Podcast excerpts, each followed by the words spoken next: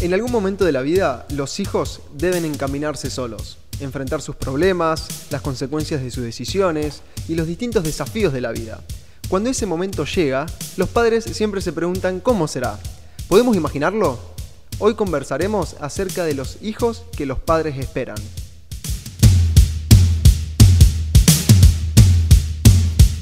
Humanos Derechos.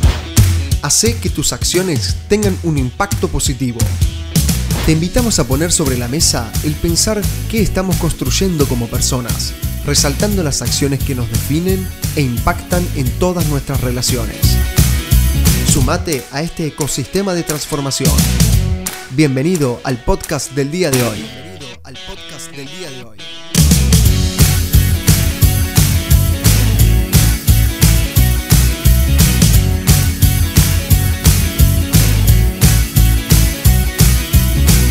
Humanos Derechos.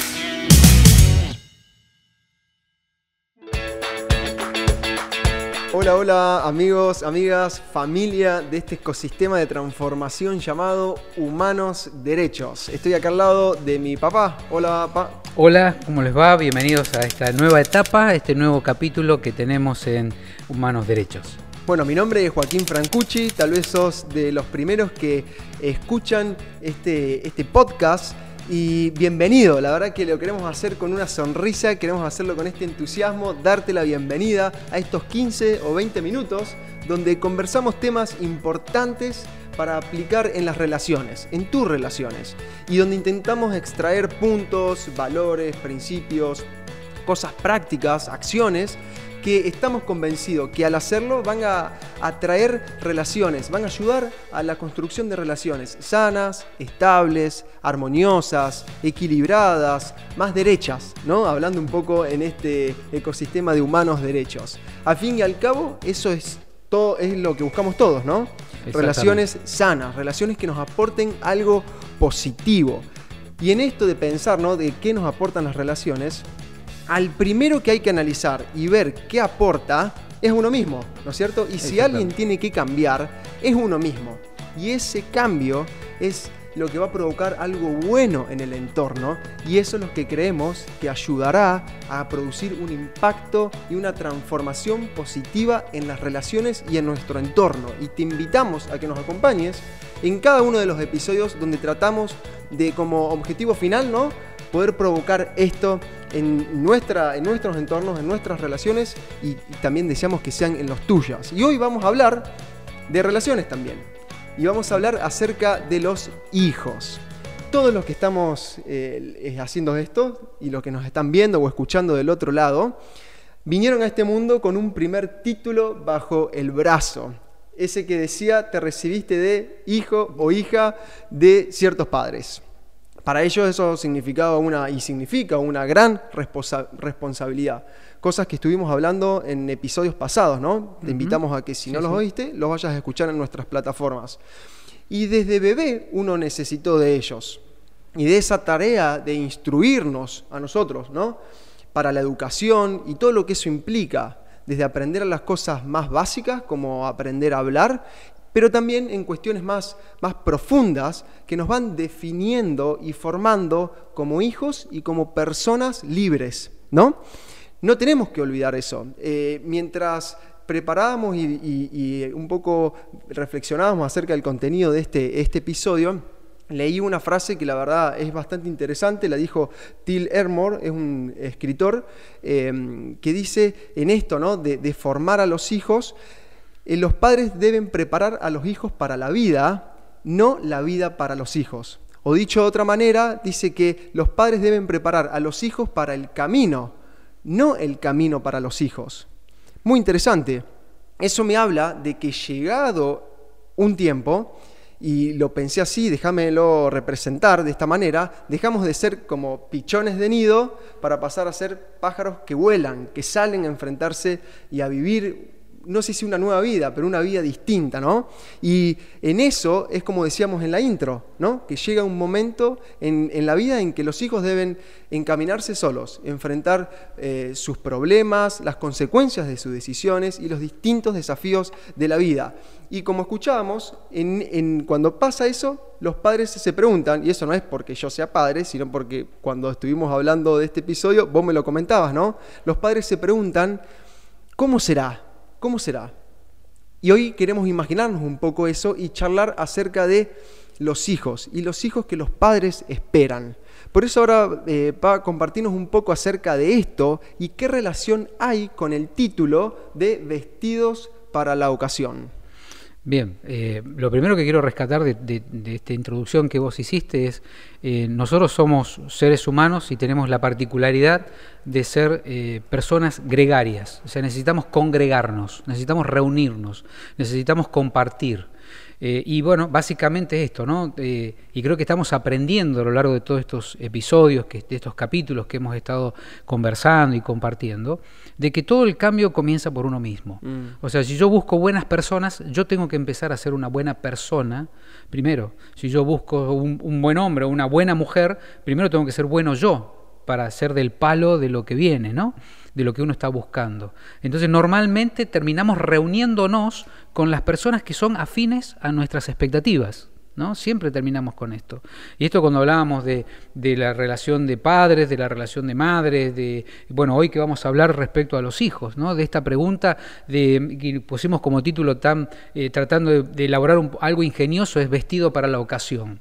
Eh, ¿Qué significa esto? Bueno, significa que nosotros como padres, como papá, como los que ocupamos ese lugar de, formar, de, llevar, de enderezar, de encaminar, de liderazgo, de liderar, tenemos que eh, conducir a la persona a que en algún momento tenga que enfrentar ocasiones, circunstancias para lo cual tienen que estar vestidos. ¿no? Mm. Después, claro, uno cuando ya se independiza en cierta manera termina eligiendo un estilo de vestirse, pero, y un, estilo de reunirse, un estilo de, decidir.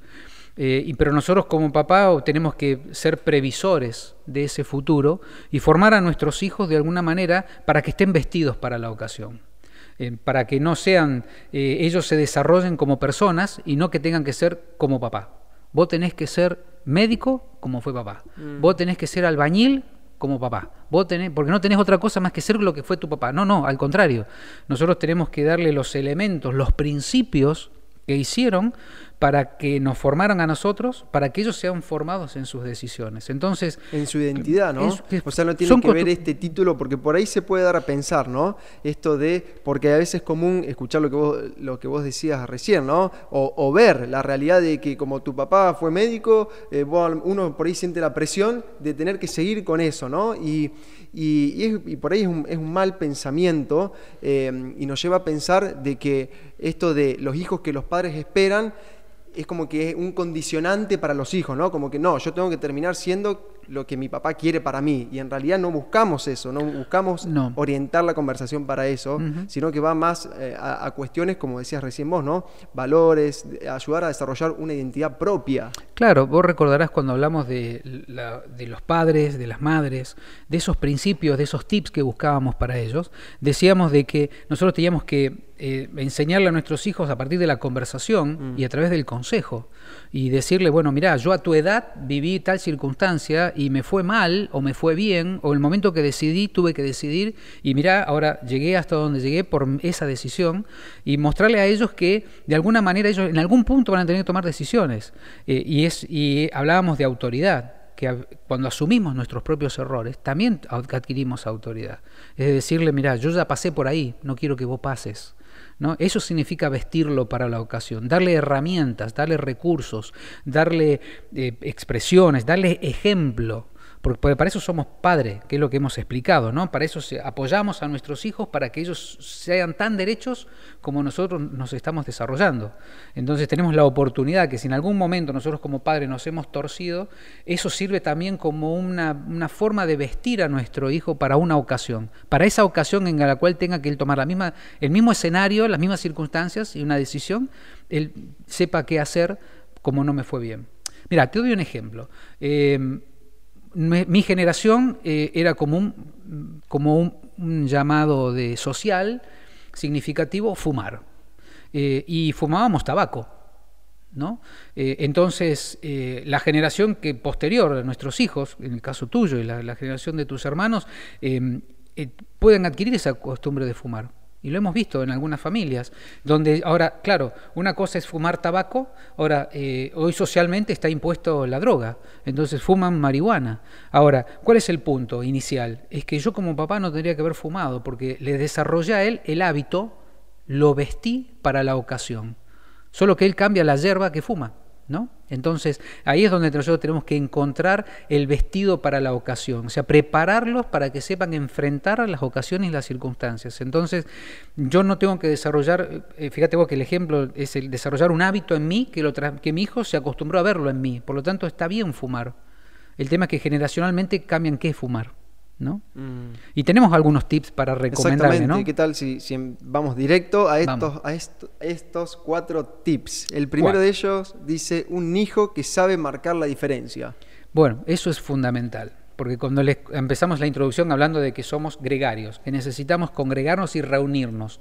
Y el joven, el adolescente, em, cuando empieza a enfrentar la vida solo, lejos de los ojos de papá, ya papá no te lleva, ya papá, mamá no te acompaña, ya empezás a tener tu círculo de amistades, tus círculos de contactos, tus relaciones, eh, es ahí donde tenés que marcar la diferencia.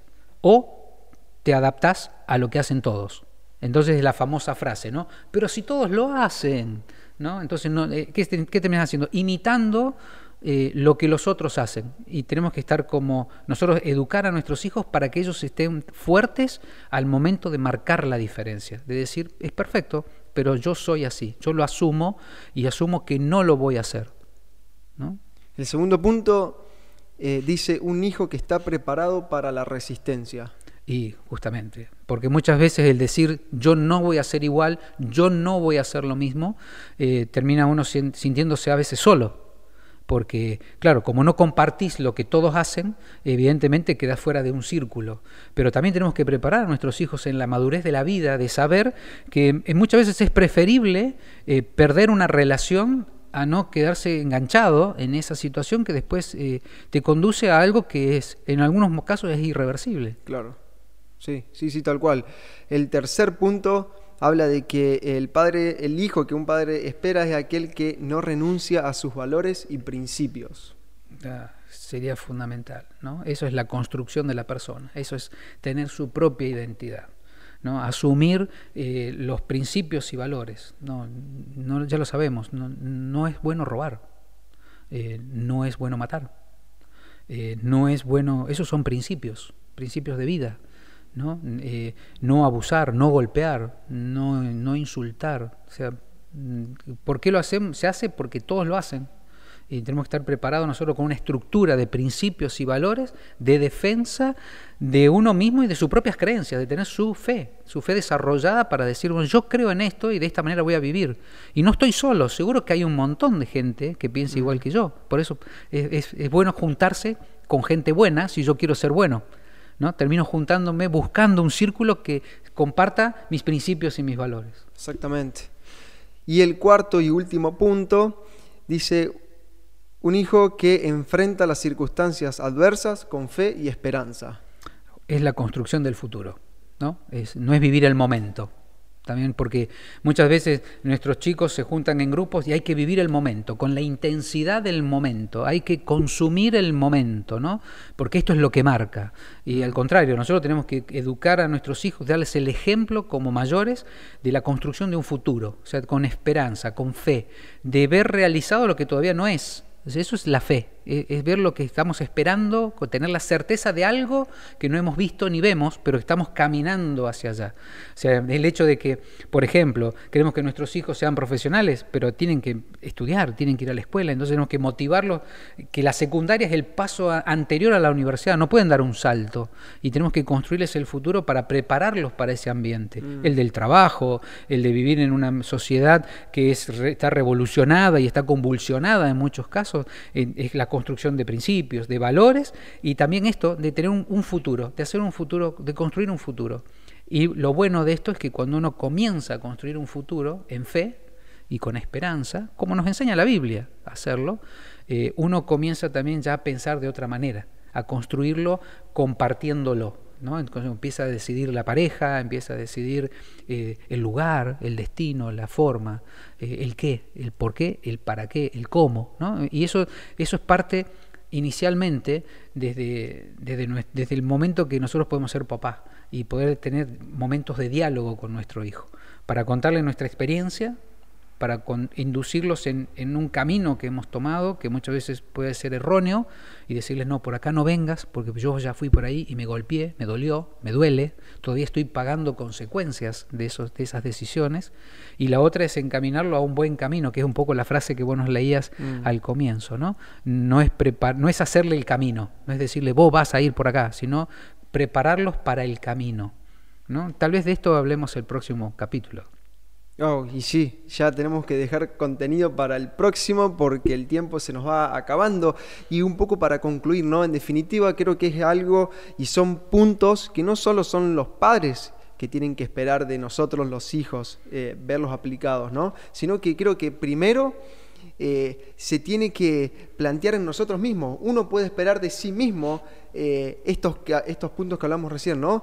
Poder estar eh, listo para marcar las diferencias, estar preparado para la resistencia, esperar de nosotros mismos no renunciar a los valores y a los principios, esperar uno mismo, poder enfrentar las circunstancias adversas con fe y esperanza, ¿no? Creo que es un, llamado a, si bien es pensar lo que piensan los padres por ahí y lo que esperan los padres de nosotros, Em, también es, un llamado para pensar de uno mismo, enfrentar la vida con, estas, con estas, estos puntos que vimos, sabiendo de que son cosas que nos van a ayudar para estar vestido para toda ocasión. Para toda ocasión, ¿cierto? Y en muchas de las ocasiones tenemos que educar a nuestro, enseñarle a nuestros hijos que aprendan a decir no. Mm.